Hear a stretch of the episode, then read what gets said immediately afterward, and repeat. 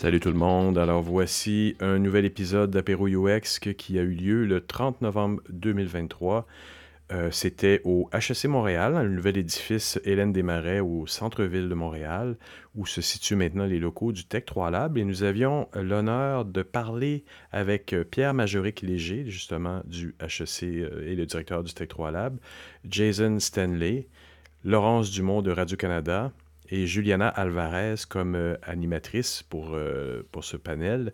Et ça portait sur la recherche UX, ou plus précisément sur l'indiscipline de la recherche UX.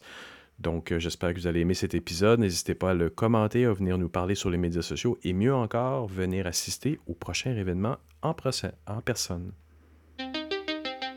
Et il est également important de mentionner que cet événement est possible grâce à ses bénévoles. Donc, mentionnons Félix Fauché de l'ETS, Juliana Alvarez, Thibaut Decousu, Stéphanie, Giroud, dis-je bien, Alexis Morin et Camille Rubellion. Donc, merci à tous de vos beaux efforts et vous pouvez vous joindre à nous si vous le désirez. On est un groupe ouvert.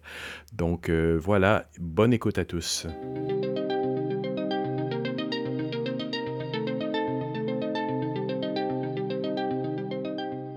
Pourquoi, pourquoi euh, l'indiscipline UX? Euh, pourquoi on l'a nommée de cette façon-là? En fait, il faut comprendre que, comme plusieurs doivent le savoir ici, euh, la recherche UX s'emprunte à énormément de différentes disciplines. On a la sociologie, l'anthropologie. J'ai rencontré des anthropologues qui font de la recherche UX, la psychologie, les sciences comportementales, la neuroscience, les sciences informatiques. On a également les facteurs humains, en génie. Alors, on a plusieurs différentes disciplines qui se côtoient pour euh, créer la recherche UX. Euh, et donc, chacun vient aussi d'un différent parcours et ce qui enrichit un petit peu les discussions. Donc aujourd'hui, on voulait savoir, euh, on voulait discuter de ça, on voulait discuter comment toutes ces disciplines se côtoient, comment chacun de ces écoles de pensée qui ont leur propre méthode, qui ont leur propre perspective, réussissent à se croiser et créer ce qu'on appelle la recherche UX en laboratoire comme sur le terrain. Donc c'est sur ça que la discussion va tourner autour.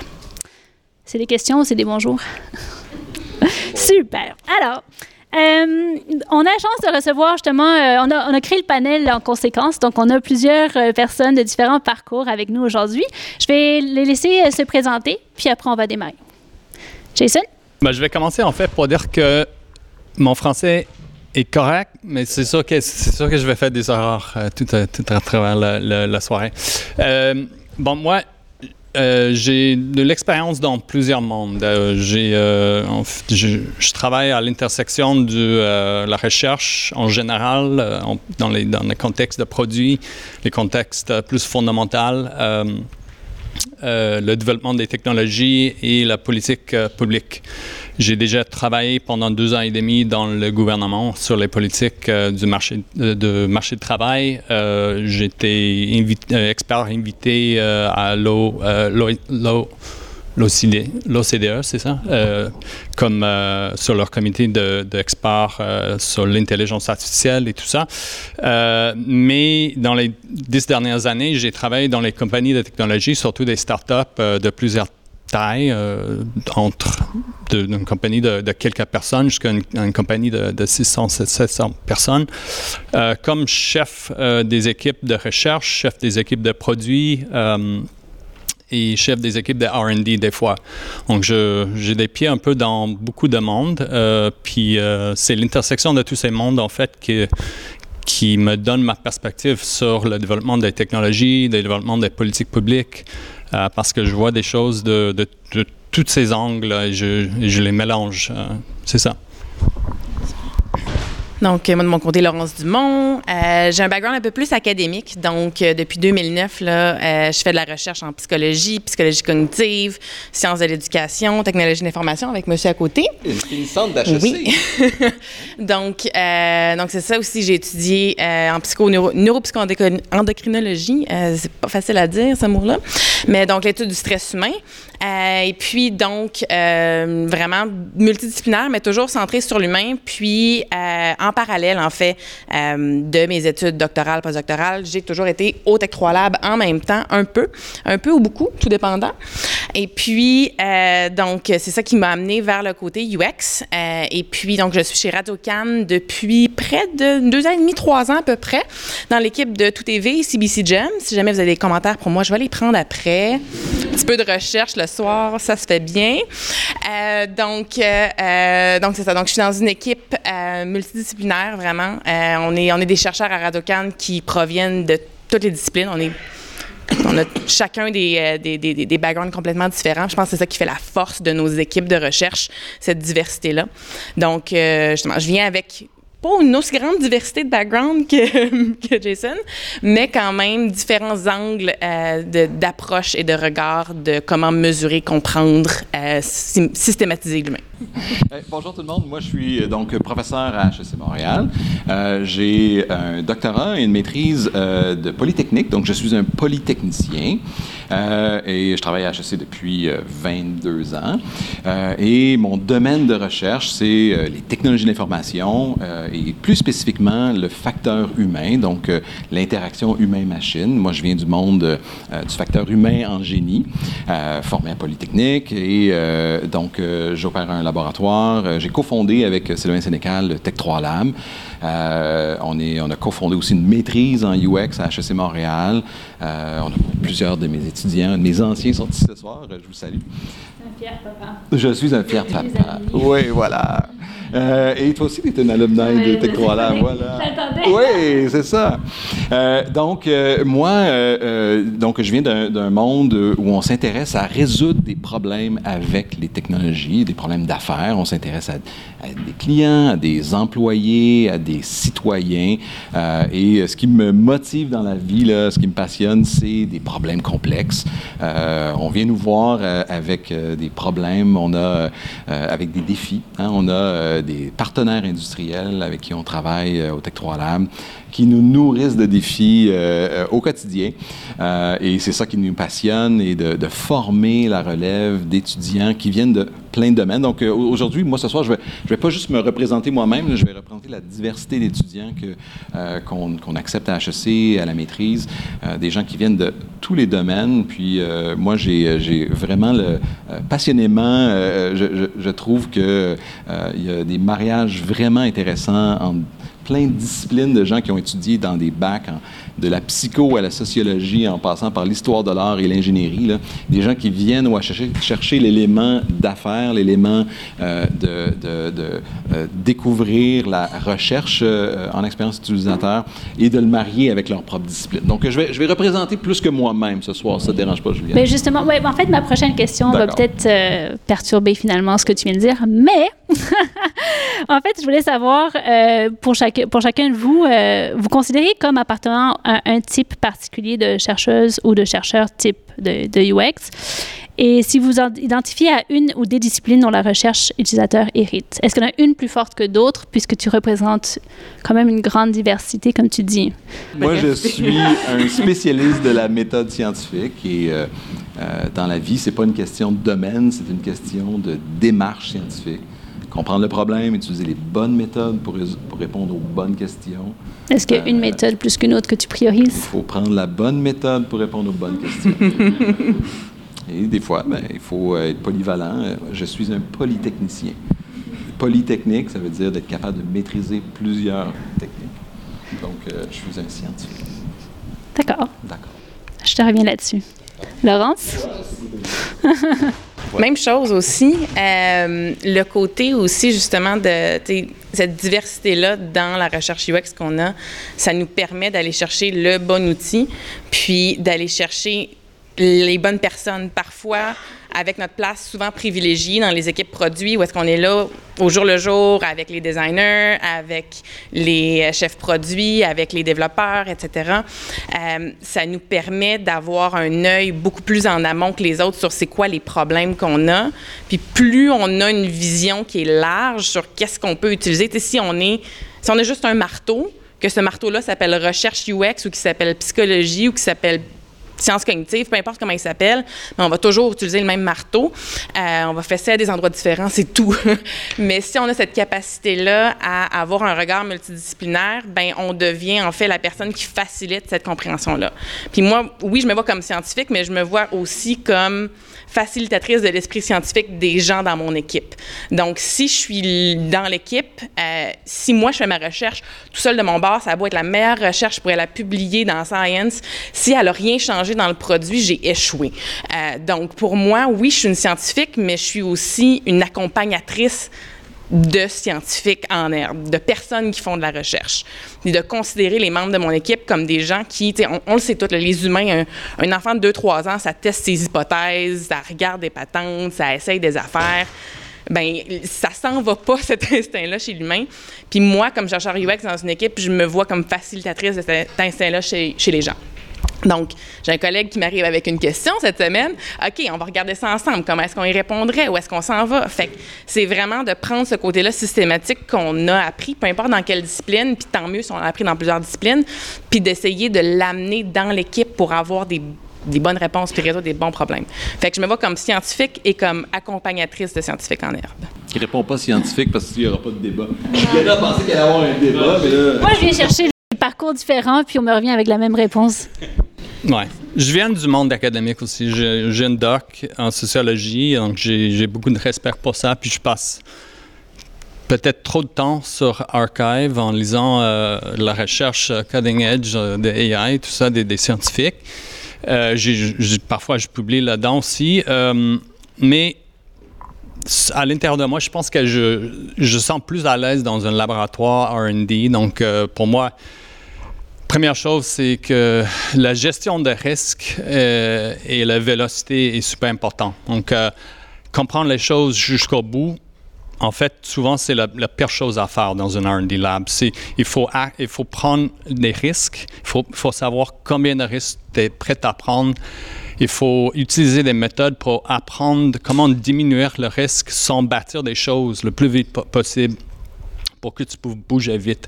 Donc, la recherche, est un outil pour la gestion de risques pour que tu peux avancer le plus vite possible. Donc, je peux, si je veux, passer beaucoup de temps sur un projet de recherche pour le rendre publiable et tout ça, mais dans un R&D lab, c'est pas pas ça que tu cherches souvent.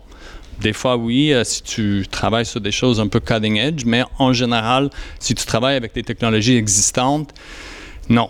Tu n'inventes pas des choses, tu essaies de trouver des choses qui vont faire bouger le monde dans une direction qui où il n'a jamais allé auparavant. Donc, gestion de risque, ça c'est la première chose. Deuxième chose, euh, comme euh, j'étais formé en sociologie, anthropologie, économie et tout ça, des, disciplines qui, qui, essaient de comprendre l'influence des structures, des institutions, des organisations sur les individus. Je pense que ma perspective ma perspective est toujours d'aller beaucoup, beaucoup plus loin ailleurs pour comprendre le contexte. Genre, souvent, des UX researchers qui vont faire, c'est qu'ils vont euh, aller parler avec quelqu'un, demander des questions, ce qui est vraiment important, aller regarder comment ils vont interagir avec une technologie, important aussi, côté HCI.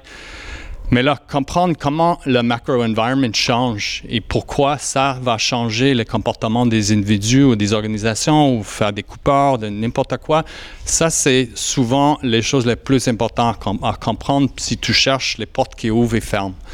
Donc, pour moi, je passe énormément de temps euh, en, apprenant, en lisant sur des, trends en économie, en, technologie, euh, en, dans, le monde de, euh, de, régulation, de politique.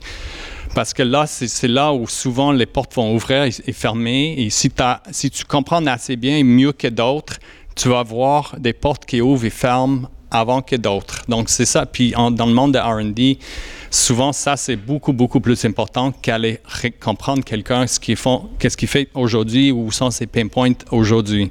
Parce que tu cherches des choses sur, l'horizon euh, et pas, nécessairement aujourd'hui, euh, qui sont déjà, peut-être qui marchent pas bien, il peut être euh, amélioré, mais là, c'est une autre chose si tu veux inventer quelque chose qui n'existe pas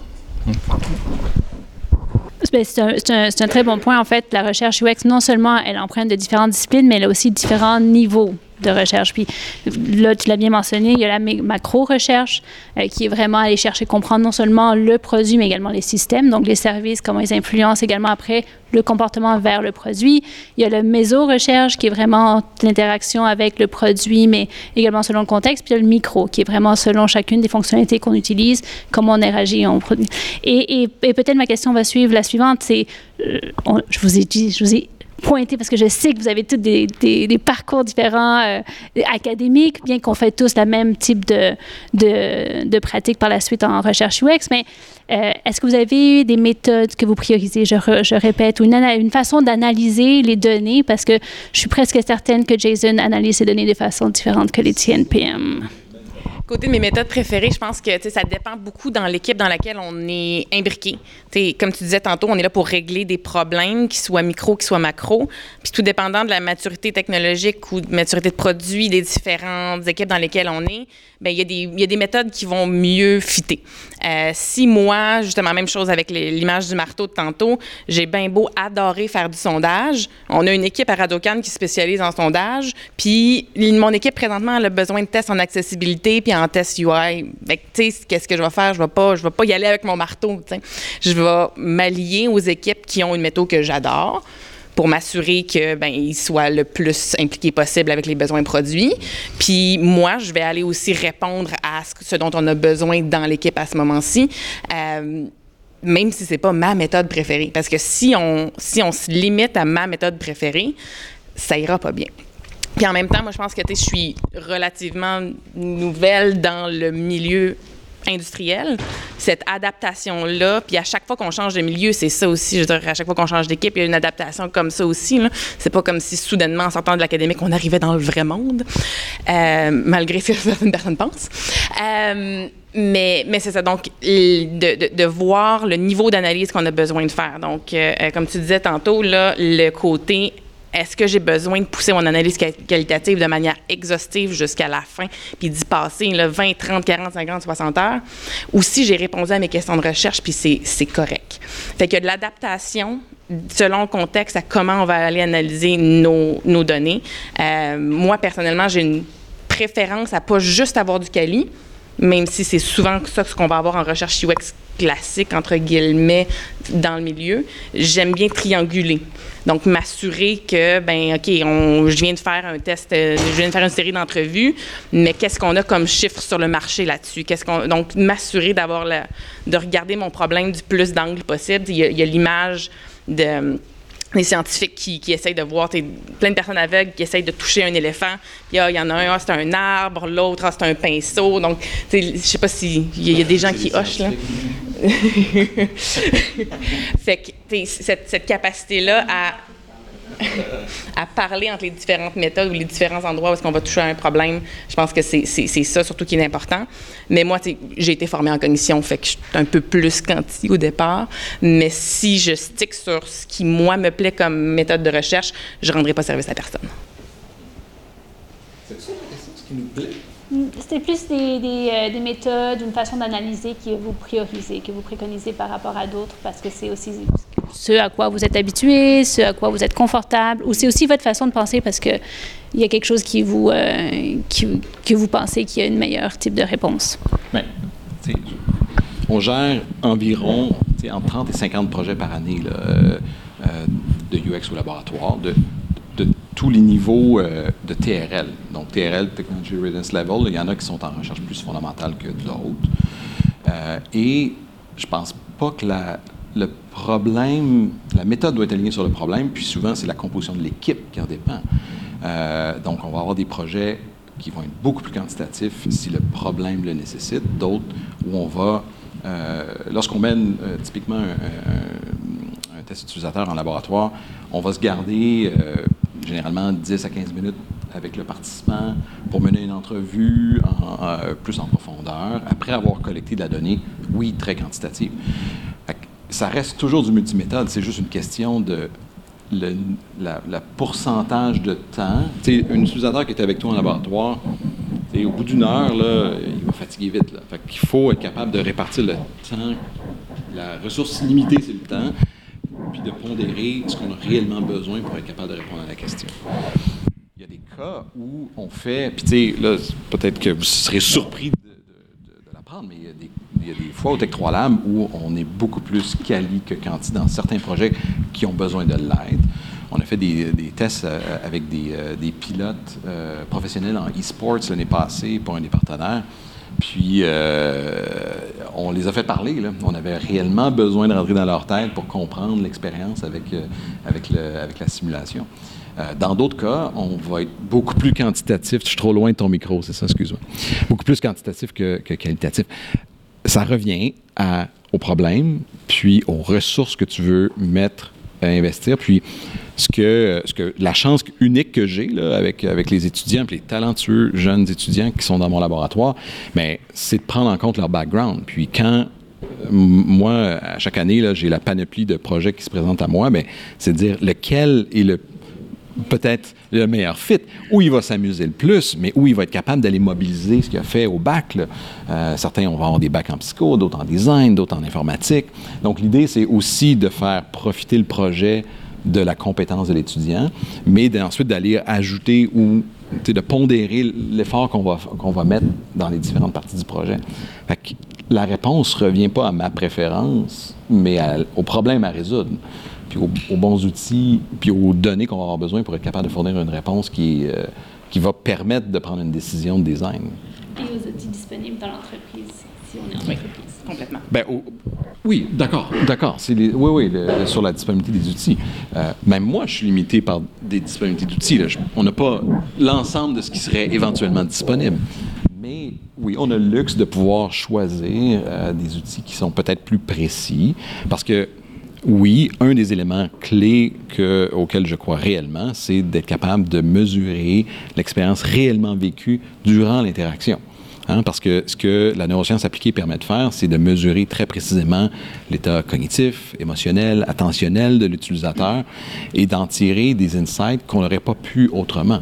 Parce que de se limiter à une entrevue qualitative de l'utilisateur ou à des échelles perceptuelles de ce que l'utilisateur veut bien partager avec toi, ben peut-être que tu n'aurais pas l'ensemble de ce qui s'est réellement passé.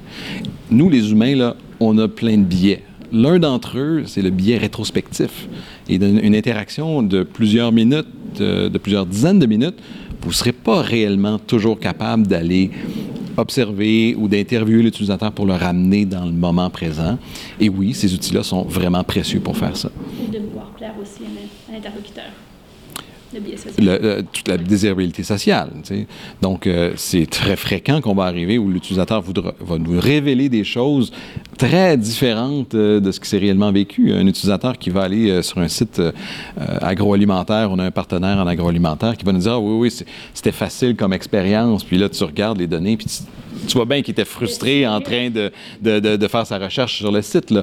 Donc, cette dissonance-là, ben, elle est super intéressante pour animer ensuite euh, euh, la modération, l'interview avec l'utilisateur. Si moi, je sais quelque chose que je n'ai pas voulu me révéler, mais que je suis capable de guider mon, mon interview puis d'utiliser le multiméthode même lors de l'entrevue avec l'utilisateur, c'est très puissant.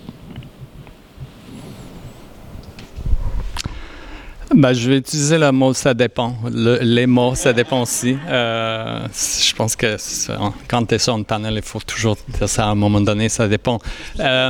Oui, attends, attends, je vais. Ce qu'il a dit, là, je suis vraiment pas d'accord.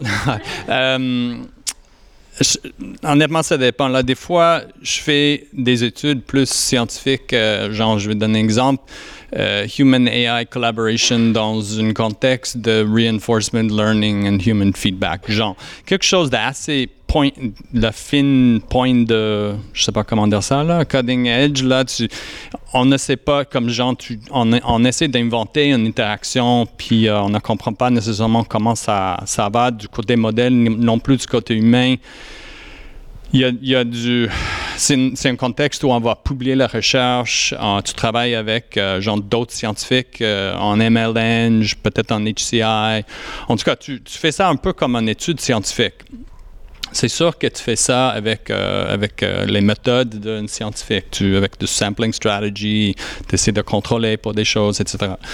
Mais la plupart du temps, comme j'ai, décrit avant, euh, mon ma domaine de recherche est assez différent que ça. Alors j'aime ça imaginer, même si c'est pas toujours plaisant, mais j'aime ça imaginer mon, mon monde de recherche un peu comme d'être chasser dans une, dans une forêt pendant la nuit par un ours, puis tu as, une petite torche avec toi. Puis tu, tu flashes la torche pour, voir, pour, pour, essayer de trouver le chemin le plus, le plus vite possible, puis tu cours en même temps. Tu peux pas checker deux, trois fois, à, moins que, ben, parce que chaque, chaque direction, ça, prend, ça, ça, ça coûte quelque chose. Il y a un, un coût d'opportunité chaque fois que tu t'arrêtes. Donc, il faut bouger vite, mais il faut être bon avec la torche, il faut savoir quoi faire, il faut savoir comment apprendre le plus vite possible d'une fraction d'une exposure dans n'importe quelle direction. Donc, il y a un skill là-dedans qui est un skill très différent que le skill d'un chercheur scientifique dans une...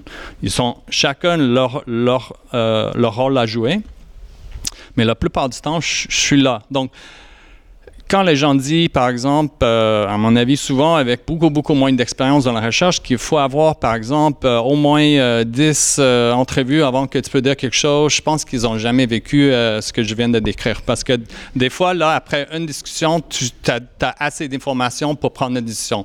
Pourquoi? Parce que peut-être cette personne est dans une position où l'information qui vient de sa bouche est, extrêmement pertinente. Par exemple, tu parles, tu veux savoir qu'est-ce qui va arriver avec une régulation qui est en débat sur le, sur le plancher du Parlement.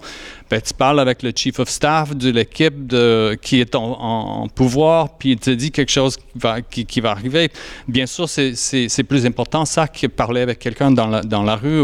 Donc, il faut, juger l'information en fonction de pas juste le, genre, le risque, qui, euh, l'opportunity risk, que ça que ça coûte, mais aussi euh, l'importance de, genre la personne en question avec qui tu parles. Est-ce que, est que l'information a, une gravité beaucoup plus importante que d'autres?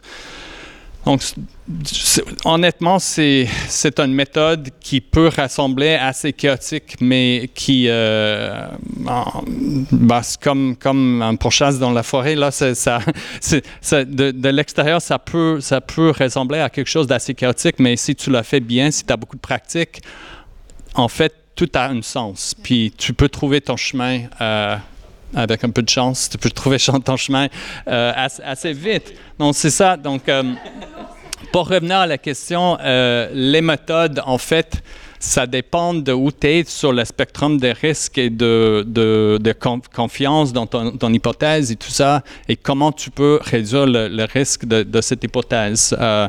souvent, on va faire un prototype très, très tôt dans le processus pour, ou plusieurs prototypes pour les lancer dans le monde pour voir qu'est-ce qui va arriver quand la personne regarde ce prototype-là? Pas parce que tu penses que c'est une bonne hypothèse, parce que tu veux, tu veux utiliser des, des probes comme ça pour façonner ton, ton, euh, ton mental model de, du, monde, pour savoir, écoutez, il y a trois choses très différentes que je vais lancer dans le monde. Mon hypothèse, c'est que cette, cette, hypothèse, en fait, les gens vont la rejeter pour telle raison. Celle-là, ils vont s'intéresser un peu, puis l'autre, whatever.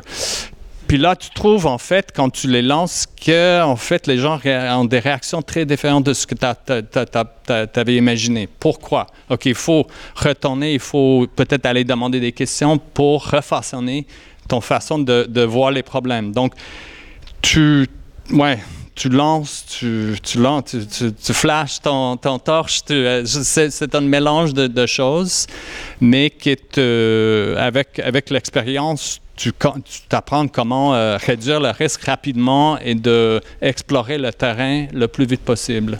Euh, j'adore parce que c'est vraiment des vraiment des réponses différentes puis aussi parce que tu, tu mentionnes également de faire cette macro recherche dans laquelle je suis très très familière et, je, me, je me questionne sur est-ce que ces mêmes méthodes là penses-tu que ça s'applique également avec la micro recherche? Parce que chaque, chaque nouvelle intervention est une intervention micro, forcément aussi.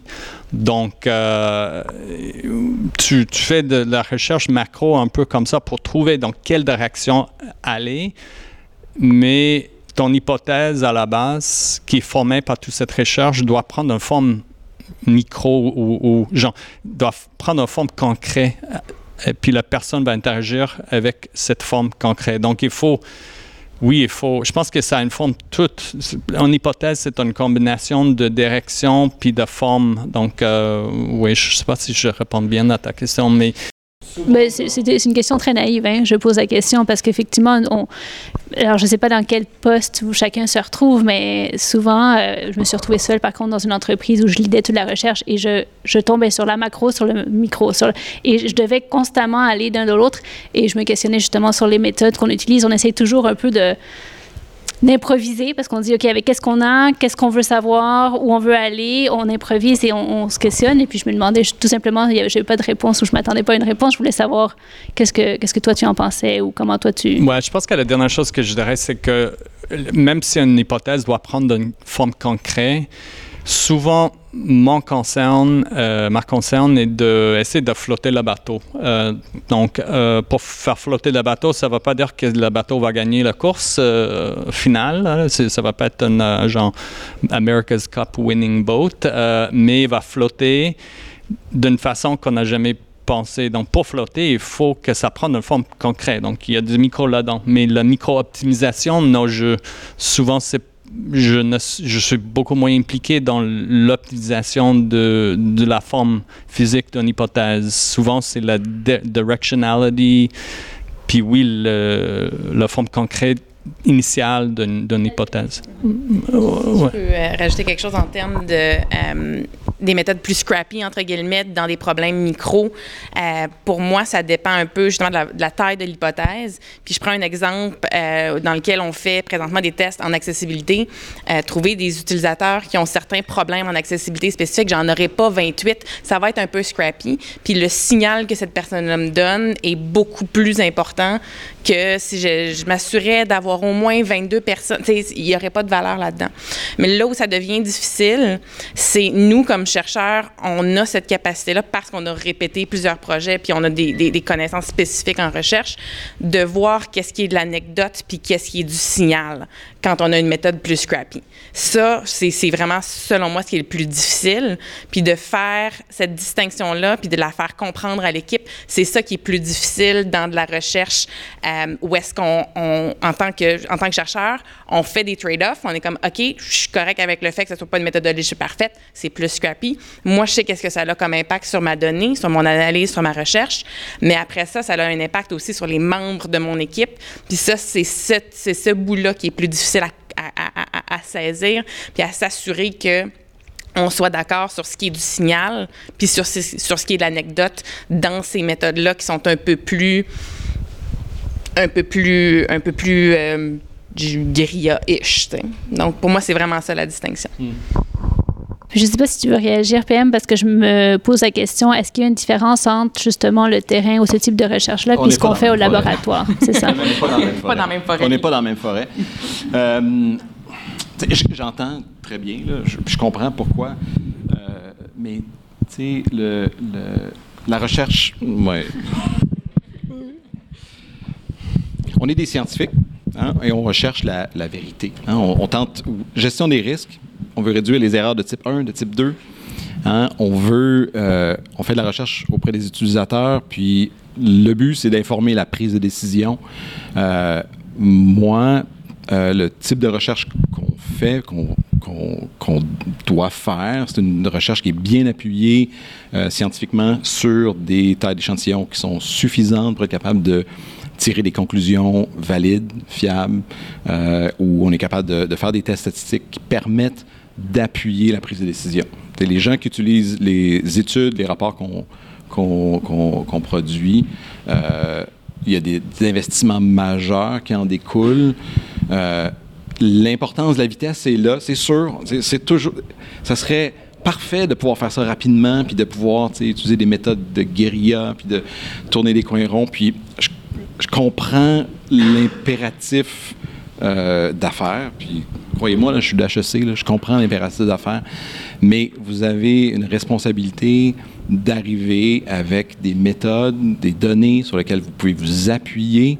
C'est votre nom qui est sur le rapport, vous êtes des chercheurs à l'interne, puis c'est votre responsabilité de fournir une, analyse sur laquelle vos stakeholders vont pouvoir s'appuyer.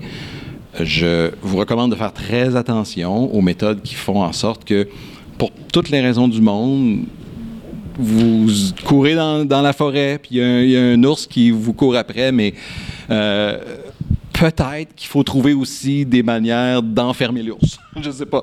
Euh, mais euh, de prendre votre temps, parce que la science, des fois, ça prend du temps pour être capable d'avoir la bonne réponse. Il n'y a rien de pire que de faire vite, puis de finalement d'avoir la mauvaise réponse, puis d'informer de la prise de décision, puis d'arriver à la mauvaise réponse. Il y a une chose qui est, il y a, il y a une chose qui est pire, on a un débat. D'aller lent et avoir la mauvaise réponse.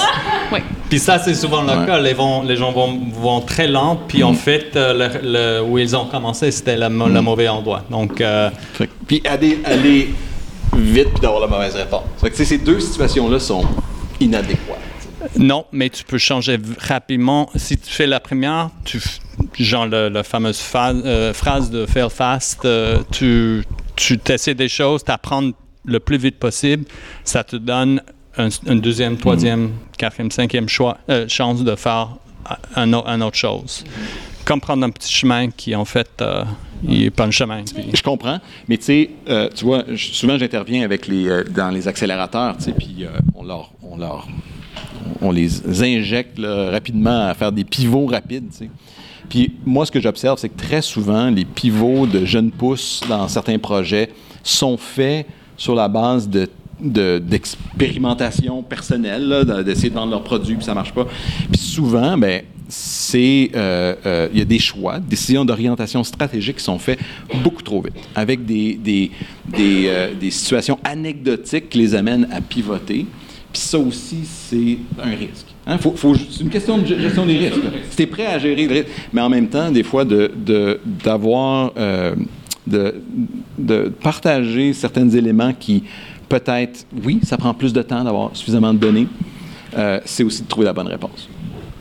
Je pense, je pense, que sur le fond, on s'entend, mais je pense j'ai posé la question sur est-ce qu'on peut utiliser les mêmes méthodes macro pour le micro? Je vais poser la même question est-ce qu'on peut utiliser les mêmes méthodes micro? Est-ce que tu dois faire euh, du laboratoire ou de la façon, en fait, les méthodes qu'on utilise en laboratoire, un Tech 3 Lab, spécialement avec justement cette recherche macro. Il faut comprendre les systèmes, les interactions avec le service, avec le produit, avec mm. les tendances économiques, un peu comme Jason fait aussi, qui est sa spécialité. Donc, de macro à micro, puis micro à macro, les mêmes méthodes, les mêmes façons de penser, les mêmes façons de, de réagir, est-ce que sont euh, fait que, ben, tu sais, bon, puis on, utilise des mots différents pour appeler des choses différentes. Ben, c'est un autre domaine de recherche. Là. J'ai des collègues moi, en marketing ou en système d'information ou en économie là, qui font de la recherche dans leur propre domaine. nous, on s'intéresse à l'utilisabilité des, technologies. Là. Que tu appelles ça micro, macro, euh, j'ai besoin d'un humain qui interagit avec lui.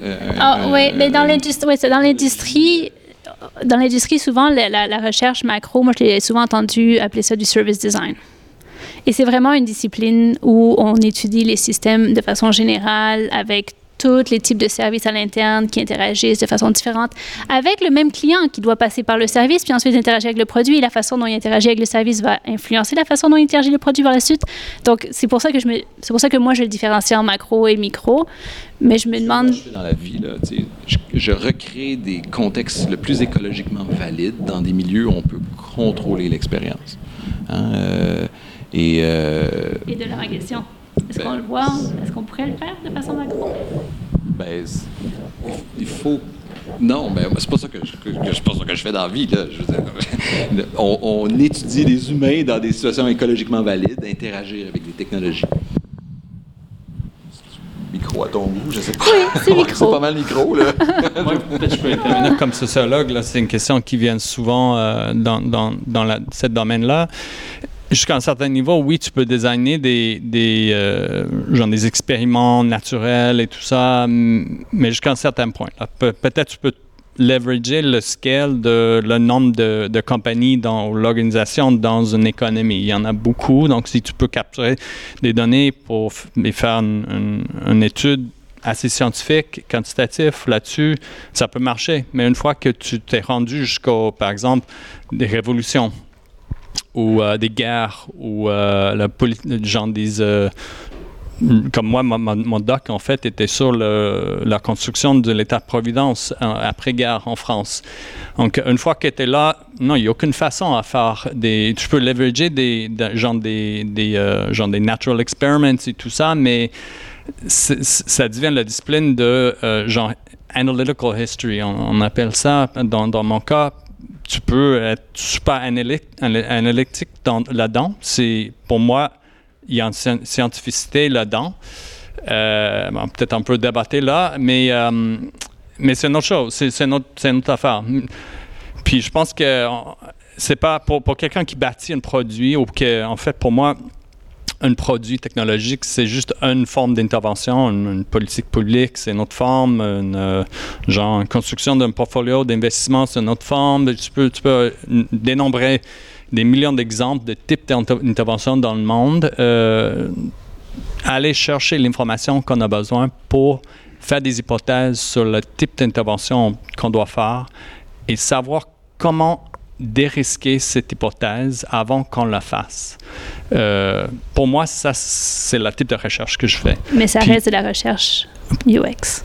Euh, bah, non, moi, moi, je n'appelle ce que je fais du recherche UX. UX, en fait, User Research, c'est peut-être une petite fraction du recherche que je fais parce que là, quand je quand je vais parler avec, euh, je sais pas, le chef d'un portfolio investment, un asset manager sur sa rationale de, pour investir dans un type d'actif, pour comprendre euh, comment le monde, comment le, monde dans cette, euh, secteur pense à, le risque financier de quelque chose pour après l'appliquer à une autre technologie que cette personne va jamais utiliser. Ça, c'est pas du user research. C'est comme une forme de social research ou je sais pas comment quoi la faire. C'est pour, ça que je j'aime juste dire que je suis un chercheur et, juste laisser ça comme ça parce que là je passe peut-être 95 ou plus de mon temps en faisant des choses qui n'ont rien à voir avec l'utilisateur en question.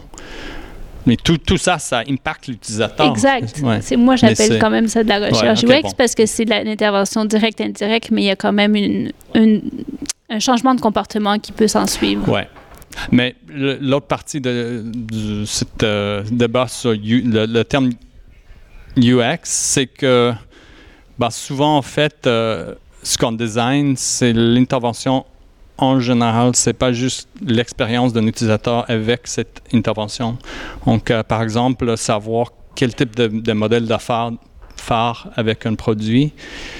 Euh, pour moi, c'est pas du UX, là, c'est pas de l'expérience de l'utilisateur, c'est, sur la viability d'un produit, par exemple, ou sur le modèle d'affaires, etc. Donc, euh, ouais, en fait, des fois, j'utilise le terme design research.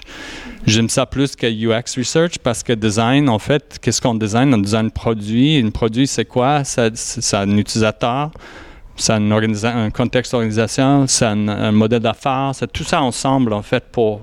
C'est l'hypothèse. C'est pas juste euh, l'interaction de l'utilisateur. la position du milieu, là. Euh, je pense que c'est pas tant est-ce qu'on peut appliquer les méthodes de recherche à un et à l'autre pour revenir à la question initiale, c'est plus si on fait cette recherche-là de manière hermétique d'un côté comme de l'autre, c'est là qu'on risque de se tromper le plus, je pense. Fait que pour moi, c'est peut-être plus ça. Euh, c'est qu'en tant que, chercheur UX ou peu importe comment on décide de s'appeler, euh, on n'a pas le luxe d'être expert dans une méthode ou une chose. Si moi, tout ce que je fais, c'est de l'utilisabilité and that's it, je risque de nous envoyer dans une direction, je risque de, pointer ma, flashlight toujours du même bord. Euh, donc, cette capacité-là, cette littératie-là à, comprendre la recherche qui se fait à différents niveaux, à différents niveaux, nous permet de bien utiliser les outils qu'on a comme chercheurs. J'avais, est-ce que j'ai le temps encore pour quelques autres questions? Parce que je voulais passer à une deuxième partie, mais avant, est-ce qu'il y a quelqu'un dans la salle qui a une question sur cette partie-là? Des différentes disciplines. Fem, il est prêt, là. Oui, vas-y, euh, Félix. Oui, s'il te plaît. Rapproche-toi, rapproche-toi. Mais en fait, viens de mon côté, s'il te plaît. ouais, je connais Jason, mais quand même. Euh, merci. Euh, euh, je, trouve ça super intéressant. Puis, Juliana, c'est bien que tu sois là parce que ça, me rappelle en fait quand que, Richard Buchanan, éditeur de, de, Design Issues pendant longtemps, est passé à l'UDM pour recevoir son doctorat honorifique en automne 2009. On prenait un cours ensemble. Et il nous a fait lire Laszlo Moholy-Nagy. Et dans son texte, il disait ben, à un moment donné, le designer, il peut faire de la recherche, tout ce qu'il veut, il peut prendre en considération, puis connaître toutes les données euh, le pas du designer après ça, c'est de faire une synthèse. Puis peu, importe que tu aies toutes les informations au monde, euh, il reste encore une infinité de possibilités, de potentiels, de formes que la solution que le designer va apporter peut avoir. Puis ça, c'est dans, les, dans les mots de, ce texte-là qui date quand même de 1945. C'est un professeur qui était là à, euh, Weimar euh, au Bauhaus, puis après ça, il a fondé euh, le, Bauhaus à Chicago. Lui, il dit c'est c'est l'instinct du poète qui peut arriver à prendre une, décision finale. Puis je pense que je reconnais là-dedans un peu l'espèce de besoin du côté de Jason de dire ça me prend un prototype pour pouvoir éclairer quelque chose puis voir qu'est-ce qui fonctionne parce que finalement, le, champ, il est, infini. Puis peut-être du côté d'un ingénieur, euh, plus issu des facteurs humains, de dire, OK, nous autres, on a déjà comme une information là, puis on va optimiser jusqu'au bout parce qu'on est capable d'aller chercher une vérité. Je ne sais pas si vous voulez réagir là-dessus. C'est mon intervention. Elle était très bonne. C'est pas controversé. C'était un ajout pour vous. Il y a de plus en plus cette division-là entre le chercheur et le designer. Puis moi, je ne suis pas une designer, clairement pas. Euh, mais je m'inspire beaucoup de mes collègues designers. Mais, mais cette, ce besoin-là de, justement de faire, ben justement là, on a le champ des possibles avec ce qu'on a trouvé comme recherche. Euh, donc, c'est là que peut-être, en tant que chercheur, si on est uniquement chercheur, on est un peu seul là-dedans, euh, dans, dans, dans, cette continuation de la recherche. On a notre vérité, on a notre réalité. Qu'est-ce qu'on en fait après? Où est-ce qu'on l'amène? Comment est-ce qu'on la pousse plus loin? Euh, je pense que c'est là que c'est là qu'on est vraiment dans la recherche en design, dans laquelle on va venir pousser vers une solution. on n'est pas juste dans la recherche de la vérité pure.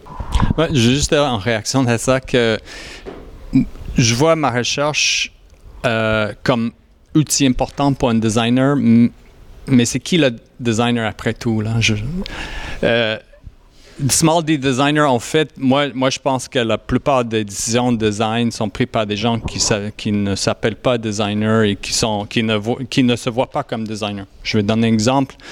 Quand une équipe de ML engineers bâtit un modèle et prend plein de décisions architecturales qui ont un impact énorme sur ce que ce modèle va faire.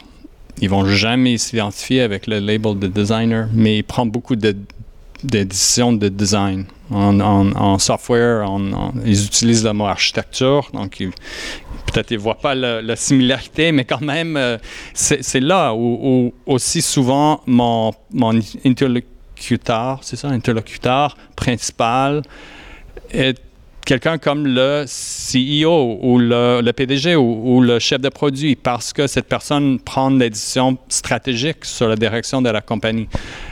Puis, sont des décisions de design, après tout. Là, tu designes le trajet d'une compagnie. Euh, donc, je sais que j'utilise le mot dans une forme assez ample, mais pour moi, c'est la construction, construction des hypothèses et l'évaluation des hypothèses qui compte. C'est tout, tout, tout est un game d'apprentissage, puis d'essayer de, d'être robuste, mais aussi vite dans, dans, dans ça. Donc, oui, le design est important, mais le, small D design où beaucoup de gens prennent des... Donc, c'est la construction de la connaissance interne aussi qui permet de prendre des décisions. En fait, ça, ça, fait bien le pont avec euh, mes grandes questions existentielles de la recherche en UX. Alors, c'est comment convaincre? Alors, comment convaincre la valeur de la recherche UX? Souvent, en entreprise, puis j'imagine que c'est les mêmes défis quand tu dois aller chercher des partenariats puis convaincre qu'il faut faire de la recherche. Euh, pour eux, c'est vu comme un luxe. C'est ah oui, bon d'accord, si on peut, si on veut, si on a peut-être une ressource, une, dans une, dans une grande entreprise. Donc, comment vous réussissez à convaincre de l'importance de la recherche UX? C'est moi qui réponds en premier? D'accord je ne sais pas si euh, certains d'entre vous peut-être vont se rappeler euh, dans les années 80-90, mais on parlait du paradoxe de la productivité euh, des technologies de l'information. Et un des auteurs dans, du domaine, Eric Brighamson de MIT, qui est rendu à Stanford, a, beaucoup écrit sur la question parce que c'est étonnant. en fait, ce qui, ce qui, était remarqué à l'époque, c'était qu'il y avait des ordinateurs partout, sauf dans la productivité. c'est que les investissements énormes qui avaient été faits, étonnamment, ne se transformaient pas en gains de productivité pour les organisations. Puis, puis dans bien des cas, bien de ce qui se faisait dans les années 80 littérature-là s'applique encore aujourd'hui. Parce qu'une partie de, euh, de, ce qui est étonnant dans les investissements en technologie de l'information et en UX en général, c'est qu'on va, euh, on a des, des, projets de longue haleine euh, dont les investissements en dépenses apparaissent dans une année et les revenus qui en découlent vont apparaître dans une autre année. Hein. Donc, c'est un écart entre les charges et les produits comptables. Et au moment d'être capable de un lien entre le profit que tu as fait avec un investissement en technologie puis le réel coût qui a souvent été investi pendant des années, tu n'es pas capable de le matcher ensemble parce qu'il est arrivé plein d'autres affaires entre-temps euh, qui ont affecté la profitabilité de l'organisation. Puis de commencer à dire que c'est tel investissement en TI qui a amené tel profit, c'est vraiment difficile à faire. Fait que c'est pas plus facile maintenant que ça s'appelle UX. Euh, ça reste compliqué de justifier la, performance d'investissement en technologie de l'information en général. Puis ça s'ajoute à ça sur ce qu'on appelle en économie le coût de renonciation. Qu'est-ce qui serait arrivé si vous n'avez pas fait l'investissement? Hein, c'est toutes les autres possibilités que euh, de ne pas faire de la recherche UX. Quelle est la conséquence de ne pas en faire? Hein, de ne pas trouver. Hein, mais, comment démontrer-tu ça? Quel est la, ben, comment le démontrer? En réalité, souvent ceux qui vont vous dire avec certitude qu'ils sont capables de le faire, c'est des bullshiteux. Ouais, c'est clair, là. Ben, c'est aussi clair que ça. Je veux dire, c'est pas simple. Puis même, tu sais, si quelqu'un vous arrive avec une, démonstration extrêmement claire pour le faire, ben. sur investissement 3,8 fois. Ah. C'est de la bullshit. Fait que, tu sais, euh, euh, ta réponse est vraiment. Ta question est excellente. Il n'y a pas vraiment de réponse facile à ça. ça va dépendre de plein d'hypothèses. Puis amener des comptables dans la salle, entre eux, ils ne vont pas s'entendre sur la manière réelle d'être capable d'en démontrer. Mais qu'est-ce que ça vaut une bonne idée? Hein? Qu'est-ce que ça vaut l'insight que vous allez avoir de faire de la recherche puis de dire Ah, on n'aurait pas pu y penser autrement parce qu'on a fait la recherche, puis on a eu cette bonne idée-là pour un, investissement, puis d'améliorer notre produit. C'est très difficile à quantifier. Ça, s'appelle des investissements intangibles. Et d'un point de vue comptable, ces investissements-là n'apparaissent jamais aux états financiers. Ils vont être mis à la dépense dans l'année en cours et vous ne serez pas capable de démontrer leur valeur réelle. Alors, comment as-tu réussi à, convaincre des partenaires puis tu monté ton lab? Ah Je pense que, tu sais, même chose, si on regarde c'est quoi le retour sur investissement de la recherche UX puis qu'on prend comme outil la comptabilité, c'est peut-être pas le bon outil de recherche pour arriver à notre réponse pour moi, il y a vraiment du quali dans la dans l'apport de la recherche UX. Puis tu sais, il y a beaucoup euh, ça, ça dépend vraiment de la situation. Moi, je suis dans une situation particulière où est-ce qu'on a de la recherche UX, on a besoin de montrer notre retour sur investissement, oui, mais on a besoin de c'est différent que si on n'en a pas ou qu'on est seul puis qu'on essaie de prouver la valeur. Dans un dans une situation où on a un pied dans la porte, on est là. Pour moi, ça sert à rien de faire de l'évangélisation à gauche puis à droite, puis on va expliquer à tout le monde c'est quoi la recherche UX, puis faire un beau PowerPoint, puis regarde comment c'est fantastique tout ce temps-là, tu l'as pas fait à démontrer ta valeur réellement auprès des gens. Pour moi, de voir la valeur de la recherche UX, c'est vraiment plus qualitatif. À quelle table je suis invité? Je fais partie de quelle décision? qui qui me dit Hey Laurence, qu'est-ce que tu en penses? Donc, pour moi, il y a le côté qualitatif qui est vraiment plus important dans euh, c'est quoi la valeur de la recherche UX, que ce que ma patronne appelle l'autre 50% de mon travail. Donc, oui, il y a de la recherche, mais mais il y a quelle place que je fais vivre à cette recherche-là, euh, qui est la réelle valeur au final. Moi, je peux faire un beau rapport là, en 48 pages, super magnifique. S'il n'y a pas personne qui l'utilise, s'il n'y a pas personne qui est allé le voir, qui est allé se mettre les mains dedans, qui est venu me revoir et qui a fait Laurence, ça, je me demande qu'est-ce que ça a comme impact là-dessus, j'ai pas eu de valeur. Fait que pour moi, je le vois plus qualitatif, l'impact, le retour sur investissement, mais c'est parce que j'ai déjà le pied dans la porte. Les gens qui n'ont pas le pied dans la porte puis qui sont le premier chercheur UX d'une compagnie qui s'est fait dire ouais, il faut y en faut de la recherche UX, c'est une autre game. C'est complètement une autre game. C'est une situation dans laquelle moi j'ai pas été. Puis après ça, ben si c'est toi comme oui? Oui. Avec un verre tantôt. J'essaie, j'essaie de me replacer depuis dix ans, puis j'en ai euh, des compagnies qui sont passées au Tech 3 Lab. Je ne pense pas qu'on m'a jamais demandé. On me pose pas cette question-là. Puis, et j'ai pas eu, j'ai peut-être effectivement, puis j'ai jamais eu besoin de justifier la recherche qu'on fait euh, d'un point de vue de, retour sur l'investissement. Puis, euh, je, pense fondamentalement que euh, c'est une question de, comme tu le dis, il y a une partie qualitative à, comprendre la valeur réelle de, ce qu'on produit comme résultat. L'idée que tu n'aurais pas eu autrement? Moi, j'ai quelques expériences là-dedans. Euh, dans les premières startups, euh, les deux premières startups où j'ai travaillé, j'étais pas engagé comme un. Ben, la première, j'étais pas engagé comme un chercheur. J'étais la première personne engagée après les fondateurs. Donc, c'était une startup super petit. Euh, puis je pense que j'ai eu une bonne discussion avec le fondateur, puis il croyait dans mes compétences générales, puis disait il y a tellement de choses à faire, viens-t'en, puis euh, on va juste, euh, on va figure it out là. Puis j'étais down. Je voulais vraiment comme, c'était comme la meilleure chance pour apprendre. De, j'étais pas bien payé, mais que c'était un bon, bon apprentissage. en tout cas, comme c'était juste après mon doc, euh, j'ai une formation puis beaucoup d'expérience dans la recherche euh, sur le terrain. Euh, les premières choses que j'ai commencé à faire, c'était des tâches comme c'était une compagnie de, food technology. Donc, aller visiter des fermiers, aller parler avec eux de, des problèmes qu'ils ont avec la technologie, je sais pas quoi, là, comme des choses comme ça. Puis d'aller parler avec des, chefs et des, des, gens qui commandent la, la, la bouffe frais. Puis qu'est-ce que je fais une fois que je suis là? Ben, je commence à parler, je regarde. Ah, pourquoi tu pourquoi tu mets l'application comme ça? pourquoi ton ordi est, à côté d'une euh, espèce de spreadsheet en papier? Euh, ben, genre, toutes les choses que notre fait. Tu essaies de comprendre pourquoi les gens organisent leur vie comme ça. Puis parle avec. Puis tu apprends un montant de choses des deux côtés. Puis tu reviens au bureau, puis tu es comme, OK, guys, tu penses que la technologie marche pour les utilisateurs, mais en fait, non, ils utilisent la technologie d'une façon complètement différente, puis c'est parce qu'ils n'ont pas le réseau ou dans, leur caverne où ils, travaillent toute la journée, en fait, le réseau passe pas, donc il faut qu'ils ils injectent des stratégies pour, je sais pas quoi, toutes ces choses. Puis ils sont rapidement, ils étaient comme, OK, là, c'est une gold mine, toute cette information-là, il faut que tu fasses ça à temps plein. Puis j'ai devenu le chef de produit après tout ça. Parce que il n'y avait pas beaucoup de monde, donc je faisais la, recherche toujours, mais comme j'avais la meilleure euh, vision sur leurs besoins, donc je bâtis le, le roadmap aussi.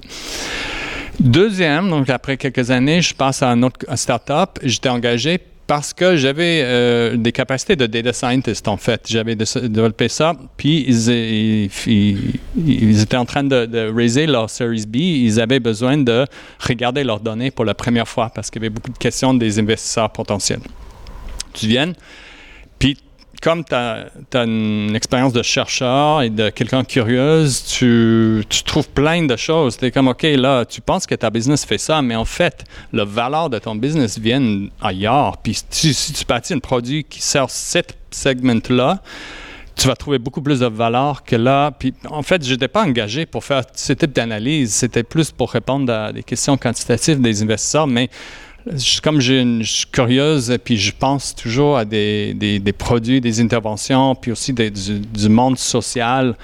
Rapidement, tu comprends les données à travers tout ça. Puis tu commences à parler aux gens, tu, vois des patterns dans le data quantitatif, puis tu es comme, OK, je vais aller parler avec ces personnes pour voir qu'est-ce qui se passe là, pourquoi tu fais ça. Je vois que ben, ben, sans, dire que je regarde toutes les données de, gens. Je sais que tu bookes plein de choses dans une plateforme qui est un peu extrême, euh, comme euh, si on, compare avec d'autres types d'utilisateurs. Est-ce que je peux comprendre pourquoi tu fais ça? Qu'est-ce que tu fais? Puis tu trouves plein de choses. Puis rapidement, le business voit la valeur parce qu'il voit qu'ils étaient, en fait, ils étaient, ils étaient euh, blind avant, ils ne savaient pas. Et comme les choses marchaient jusqu'à un certain point, mais rapidement, c'est devenu clair pour le PDG et, les autres leaders qu'en fait, ils perdaient du valeur de jour à jour. Euh, puis là, ça, c'est pas moi qui fais l'argument. Eux, ils viennent me voir et disent où est-ce que je peux trouver d'autres personnes comme toi? Donc, euh, mais, ça, c'était mon expérience. C'est des startups. Est-ce que tu es déjà rentré dans une entreprise où ils pensent déjà savoir? C'est ça, j'ai jamais. Bah, à part de Element, là, où j'ai travaillé avec, avec Nacho, euh, puis Félix, puis euh, euh, là, c'est une start-up. Bon, je ne sais pas combien de personnes qui savent l'histoire de Element, mais c'est un peu compliqué. C'est une start-up, mais avec beaucoup d'argent. Donc, il y avait déjà des centaines de personnes, mais sans produit.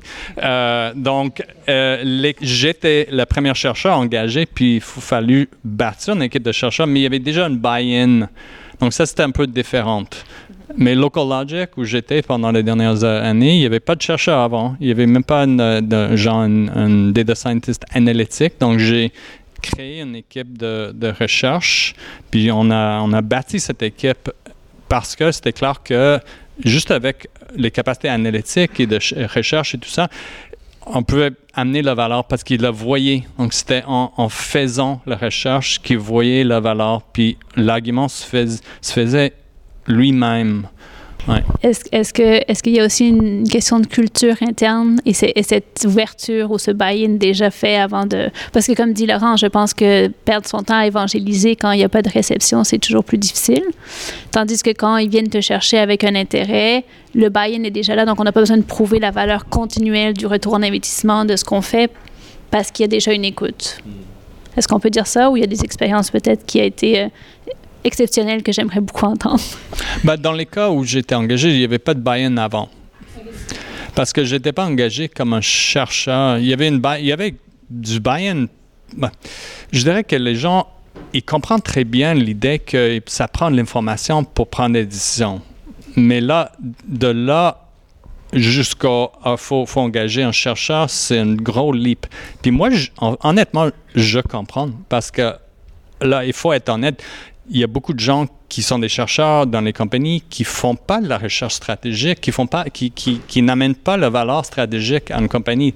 Donc, comme, comme n'importe quel domaine, là, il y a beaucoup d'ingénieurs qui sont plus juniors. Donc, je pense que quand une compagnie a une expérience de travailler avec un chercheur qui, qui reste dans une, un coin assez petit, puis par exemple, il fait du usability testing sur des features où le risque est assez bas, c'est facile à couper ou de juste pas engager quelqu'un qui amène ce type de valeur. Mais quand tu peux genre shiner un, lumière dans une coin et trouver beaucoup de valeur que la compagnie peut facilement accéder avec un type de changement. Ça, là, ça, ça, ça vaut beaucoup, mais ça prend un autre type de recherche que quelqu'un qui va rester dans une équipe et juste faire du evaluative research sur des features, par exemple. Il y a la phrase data rich inside poor, hein, comme beaucoup de compagnies le sont. Euh, je pense que ça dépend comment est-ce que est-ce que est-ce que l'équipe se convainc qu'on peut passer de data rich à, insight rich aussi. Euh, puis c'est là où est-ce que justement le côté stratégique devient important. Puis pour moi, tu peux faire de l'utilisabilité, puis quand même aller chercher des insights stratégiques. Donc, pour moi, c'est pas une question de méthode, c'est une question de quels yeux t'amènent sur la réalité qui est là, puis quelles questions tu poses autour. Euh, fait qu'il y, y, y, a moyen d'avoir les deux en même temps. Puis en même, aussi, même chose. Si, t'as pas, si, si, si on doit constamment se battre pour notre valeur, qu'on sait qu'on en amène dans l'équipe, euh, on peut pas convaincre quelqu'un qui veut pas entendre. Donc, euh, il y, y, a un côté là-dedans aussi où est-ce que oui, je t'ai disais au début que je trouve que, mettons, moi, mon rôle en tant que chercheur UX, c'est d'amener les gens à cet esprit scientifique-là. S'il n'y a pas de volonté, puis que tu tires le chariot tout seul tout le temps, il n'y a pas personne qui a envie de vivre là-dedans. Fait qu'il y a aussi une question juste professionnelle de développement de carrière. Moi, j'ai l'impression que ça va bien, que je pousse, que, que, que, que, y a de l'attraction super, on va continuer à se battre pour la valeur de la recherche UX. Mais des endroits où est-ce que justement tu as l'impression que ça passe pas, ça marche pas, on te demande toujours, on te questionne toujours sur la valeur de ton travail. On n'est pas mariés, hein, compagnie. fait, fait que finalement, tu n'as aucune question controversée. C'est pas plus controversé ta dernière question. c'est vous, là. C'est vous qui devriez commencer le débat. Moi, je. Mais peut-être peut que l'audience a une dernière question pour clore euh, la, la, discussion. Une question controversée. OK, venez devant, on a besoin du micro. Alors moi, c'est une question loophole. Est-ce qu'il y a de la recherche sur comment convaincre nos décideurs de, de croire en la recherche et donc de suivre les recommandations qu'on peut leur donner potentiellement? Il y a tout un champ de recherche qui s'appelle le transfert de connaissances. Donc oui, il y a un champ de recherche. Il y a des gens qui font leur doctorat sur comment bien faire comprendre des résultats de recherche. Euh, ça peut être un fantastique rabbit hole à, tomber dedans. Euh, donc oui, mais après ça, tu sais, c'est ça. Je je partirai pas sur une monologue sur le transfert des connaissances, mais si jamais c'est quelque chose que tu veux regarder, il y a, toute une littérature là-dessus. Euh, ben moi, en fait, euh, je trouve ça. Bonsoir. C'est super intéressant de vous entendre parler parce que je m'attendais vraiment pas à entendre parler de retour sur investissement, de opportunity cost. Euh, je sais, je sais. Ben, moi, ça me parle beaucoup parce que je viens du background business, mais j'ai toujours un rôle de recherche utilisateur aussi en même temps. Puis ma question est, on parle beaucoup de design, on parle beaucoup de littératie, d'autres domaines que le design. Est-ce que vous ne trouvez pas qu'on est rendu aussi à redesigner la notion même de retour sur investissement? Il va falloir que tu précises ta question. Hein. Parce que on dirait que le retour sur investissement de macro, des gens qui prennent des décisions comme tu mentionnais, Jason, ils ont vraiment une idée arrêtée de ça, versus nous, peut-être dans le domaine de la recherche ou le domaine du design, ben ce qui est valorisé complètement différent des gens qui prennent les décisions vraiment en amont. On dirait que c'est deux solitudes parce que notre notion de retour sur investissement est complètement divergente. Puis un des principes de design thinking, c'est divergence, convergence puis émergence. Mais on dirait que ça bloque quand vient le temps de parler, évidemment, de retour sur investissement d'argent. Ce serait pas ça la prochaine étape, selon vous, justement, de redesigner ensemble avec les, les gens qui prennent des décisions? La notion même de retour sur investissement, surtout si on est sur une planète que, tu sais, avant, on, produisait, on était dans la productivité, comme tu mentionnais euh, très bien. Et là, maintenant, on est vraiment dans la notion de vivre avec notre écosystème, puis euh, de, de, faire marier différents écosystèmes, l'écosystème économique, l'écosystème social, l'écosystème environnemental. On n'est pas rendu là, il me semble, de redéfinir la notion de retour sur investissement, de la redesigner tout le monde ensemble. Écoute, j'aime ta question, la réponse est non.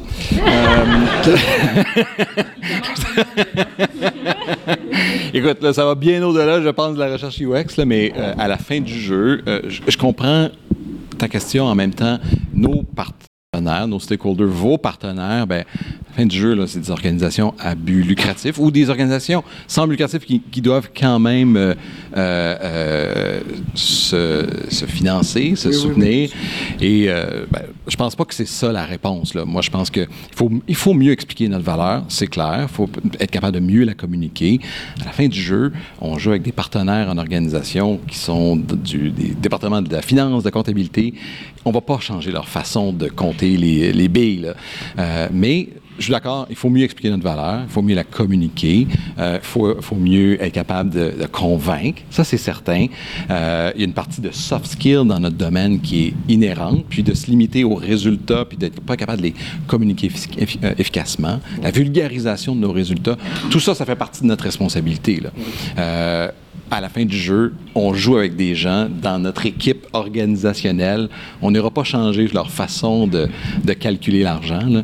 Euh, et euh, moi, je pense que c'est de notre responsabilité. Je pense que la question est très bonne de dire réfléchissons à comment bien expliquer la valeur du travail qu'on produit euh, et la, la, valeur ajoutée en organisation qu'on apporte. Pour moi aussi, il ben, faut peut-être pas juste penser à c'est quoi la valeur ajoutée de la recherche UX. on est dans un système complexe avec multiples interactions. On n'ira pas faire un modèle de régression linéaire, non linéaire pour aller voir la contribution unique de la recherche UX. C'est pas de même qu'on va gagner quoi que ce soit, mais on fait partie d'une équipe, produit d'une équipe. Euh, qui, elle, amène de la valeur. Si on essaye de voir notre bille à nous, notre couleur, qu'est-ce qu'elle fait dans la belle peinture qu'on est tout en train de créer ensemble, mais c'est un peu, c'est un peu, c'est un peu égocentrique, sincèrement, de dire c'est quoi la valeur de, moi. Moi, c'est quoi moi ma valeur? Nous, c'est quoi notre valeur? Je pense que là, ça va mieux, puis de se rendre indispensable qualitativement à l'intérieur d'une équipe permet d'asseoir notre valeur dans la valeur quantitative de ce qui est amené par l'équipe. Ben, je suis d'accord que c'est difficile de mesurer tout ça, mais la même chose existe pour d'autres rôles qui ne sont pas mis en, mis en, question, comme product management par exemple. C'est difficile de savoir quelle, quelle valeur il amène, mais non, non. je voulais pas dire ça. C'est comme de la micro-agression envers les product managers. les product managers dans Non, non, non, non, non. Oh, malade. J'étais juste un chef de produit. Je, je, comprends que c'est difficile. Je vais juste dire que dans le même sens, c'est un peu vague. Là. C'est, pas comme un ingénieur qui a un nombre de lignes de code ou même un, product designer, souvent, au moins, il y a des visuels, il y a des, artefacts. Euh, puis les artefacts, souvent, sont trans. Genre, il y a une et c'est reflété dans le, produit euh, qui bâtit. En tout cas, pour une PDG, tu peux, peux plus facilement voir la connexion. La recherche, difficile. Moi, je pense qu'en fait, au lieu de dire qu'il faut, faut trouver des, meilleurs arguments, honnêtement, moi, je pense que c'est à nous de créer plus de valeur. Honnêtement, il y a plein de chercheurs qui ne créent pas beaucoup de valeur dans une. Je, l'ai vu en personne. Puis je comprends comment, dans un, dans un contexte de coupeur, ou pourquoi il regarde autour, puis il dit qui fait quoi, puis coupe, il ne comprend pas. Moi, je comprends, même si je ne suis pas totalement d'accord avec l'édition, je peux comprendre d'où il vient.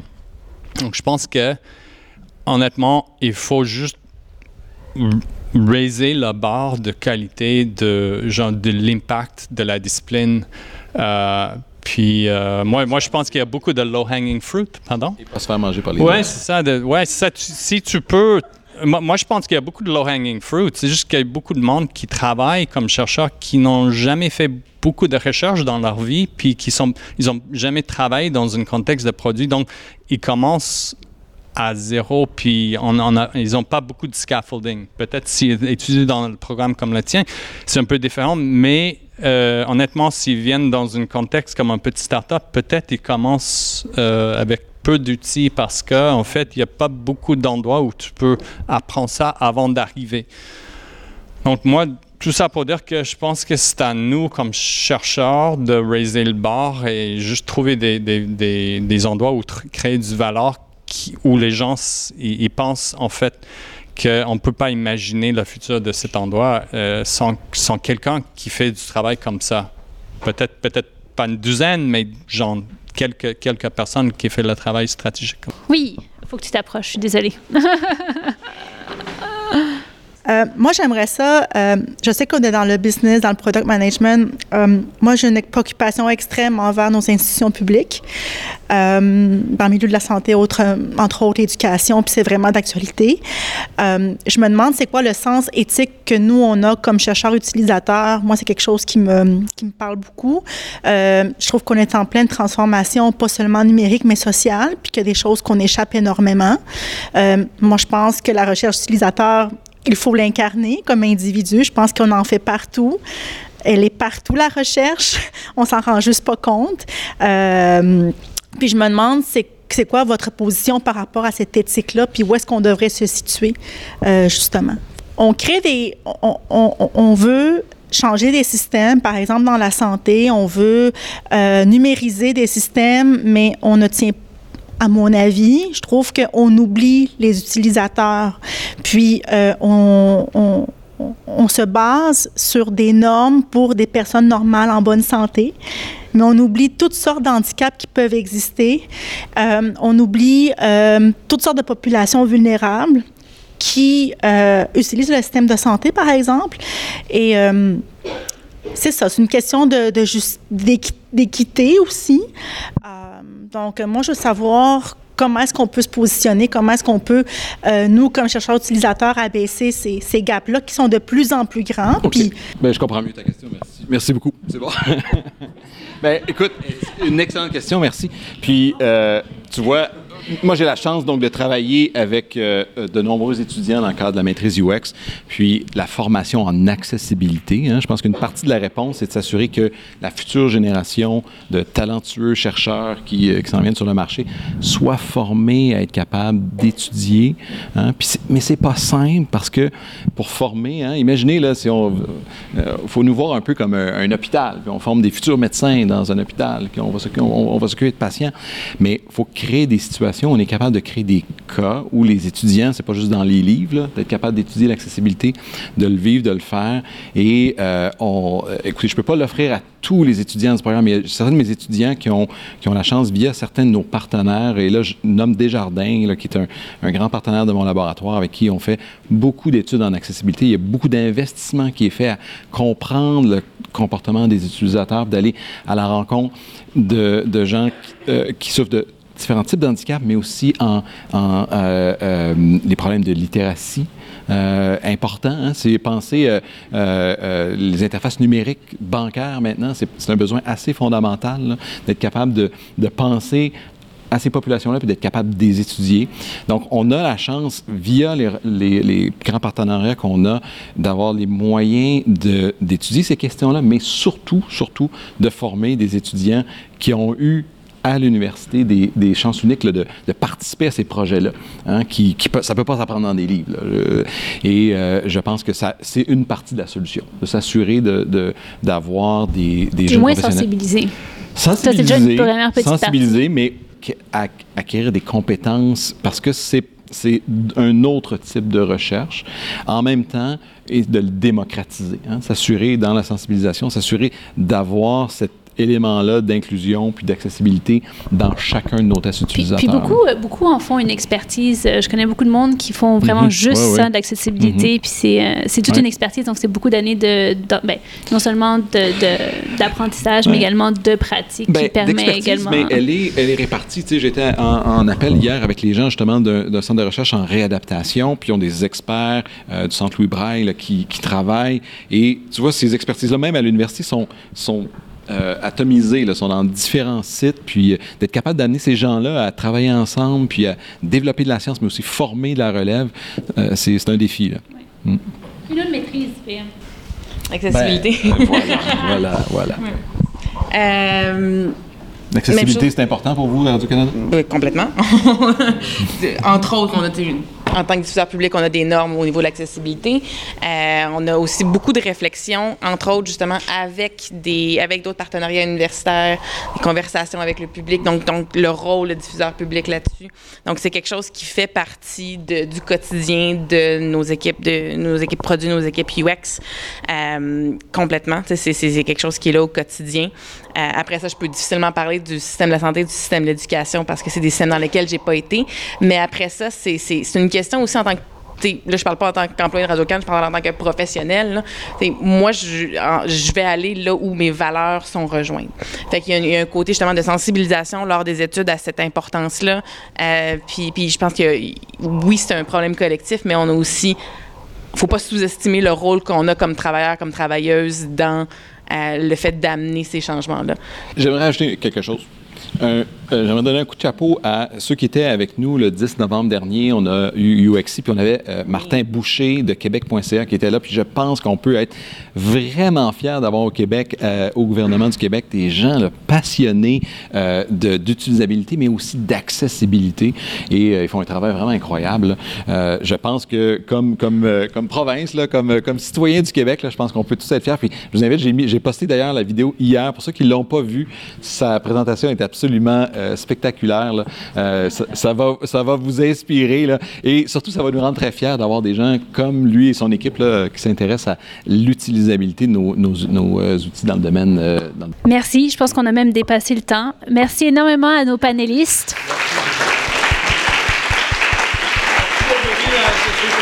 Merci. Bien, justement, on va profiter de remercier aussi nos commanditaires, HEC principalement, pour, euh, pour, tout ça, pour nous prêter nos salles, etc. Tech 3 Lab particulièrement, merci PM d'être là. On a l'ETS, euh, euh, on a Deloitte, on a le P2CO, Bassan, BYC. Donc, un gros, gros merci parce que c'est pour ça qu'on peut offrir des événements gratuits. Et merci à Jean-François. Et merci, Jeff, bien sûr.